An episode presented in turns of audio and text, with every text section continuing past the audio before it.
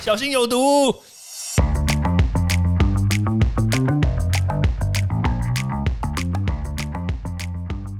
毒物去除了，人就健康了。欢迎来到昭明威的毒物教室。Hello，大家好，我是昭明威，欢迎大家来到毒物教室。这几天台北市一直在讨论说要不要夜市微解封，而确实前天也真的开始微解封了。我们看到这个宁夏夜市还有其他的夜市呢，真的人流超级多。绝对不会像是之前大家所预估的，诶，就只有少量的摊贩跟少量的人。其实看到真的蛮让人忧心的。说实在话，这个政策到底发生什么事情？我其实说真的，我觉得有点莫名其妙。再来就是今天的这个华南市场又检测出至少四十一个阳性确诊，所以实际上真的有很多的确诊者在我们的人群里面，只是我们说真的还没有抓出来，而且再加上。北农，我们之前一直在讲这件事情，它其实正在筛检的这个结果，说实在话也还不确定。所以到底有哪些人被框列，有哪些人的足迹没有被公布，还有后续的这些配套措施，说实在我们都不确定，真的都不确定。好，那既然讲到这个夜市为解封，所以说实在话，这一个整个措施呢，我其实有几个想法啦。第一个就是说。我们现在的确诊人数真的不确定，是不是这这个时候就可以开放这样子的类似群聚的一个动作？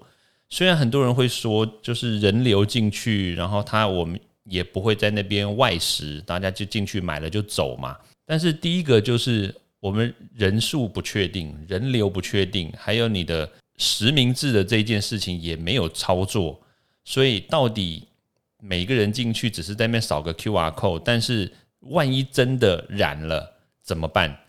而且自治会呢，还有这个台北市政府，它稍微规定了，就是说我们的这个摊贩呢，可以就是奇数号一天，然后偶数号一天，对不对？然后整个摊贩的这个数目呢，是整个总体的四分之一。可是问题是。这个人流进去，你没有管控，那摊贩在那个地方，摊贩变少了，这会造成什么问题呢？就是你人口聚集的密度就增加了嘛。像比如说，原来有一百家店的，现在只有二十五家店开，但是你人流没有总数没有限制的情况之下的话。就变成说一千人进去，这一千人原来是平均分摊在一百个摊贩里面的，现在变成一千个人平均分摊在二十五个摊贩里面。那你前面的人不就是高密度的聚集群聚吗？对不对？这不就是一个问题吗？然后既然空间是有限的，然后人数又密度相对来说增加，你怎么可以确定说这个人跟人之间的距离是可以保持固定？根本就不可能。所以。基本上来说，这个人流不定，然后确诊人数你也不确定，然后再加上摊贩的这个人流密度又高，那而且意调也不确定诶，足迹也没公布诶，那这样子的话，我是看不出来这个维解封的意义到底是在什么地方。而且有一个关键哦，我必须要讲哦，就是这个夜市它虽然不能外食，对不对？但是我们去买了以后，谁可以确定你？谁不会在路上偷偷吃啊？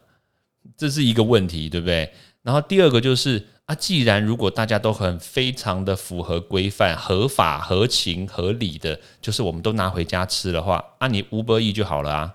那你干嘛要自己真的去买？这个动作到底是在什么地方？意义在哪里？就是其实真的啦，这个不能解封这件事情，真的不会是 forever，就是。大家再忍个两个礼拜，甚至一个月，其实就可以真的去夜市，也不用围解封了。就是大家都解封了，只要我们确诊人数都下降的话，真的不用这么的担心。说真的，其实如果万一真的就是我特别强调，万一这个事情如果万一爆发了，就是确诊的人真的从这几个夜市里面真的跑出来的话。那就不是只有台北市自己在扛了，就变成新北市也真的一起下水，桃园也下水，基隆也下水，可能全台湾都下水，因为你真的人流控制不了嘛。再加上我们前几天所看到的是平日，那接下来如果是假日怎么办？如果还是没有好好控管的话，那真的风险会非常非常的高。对，在这边就就是简单的跟大家分享一下这样子的的想法跟这样子的概念，希望大家就是在这段时间，如果台北市政府它没有更改它的政策的话，也建议台北市的市民不要去这几个地方，真的让这个疫情呢趋缓，然后让它这个病毒呢远离我们的生活，这样子是最好的长治久安的一个方法。OK，好，那简单的跟大家分享到这边，好，读物教室，下次见喽，拜拜。欢迎大家到 Apple Podcast 或各大收听平台帮我订阅、分享、留言。有任何问题或想知道的内容，也欢迎大家来找我讨论哦。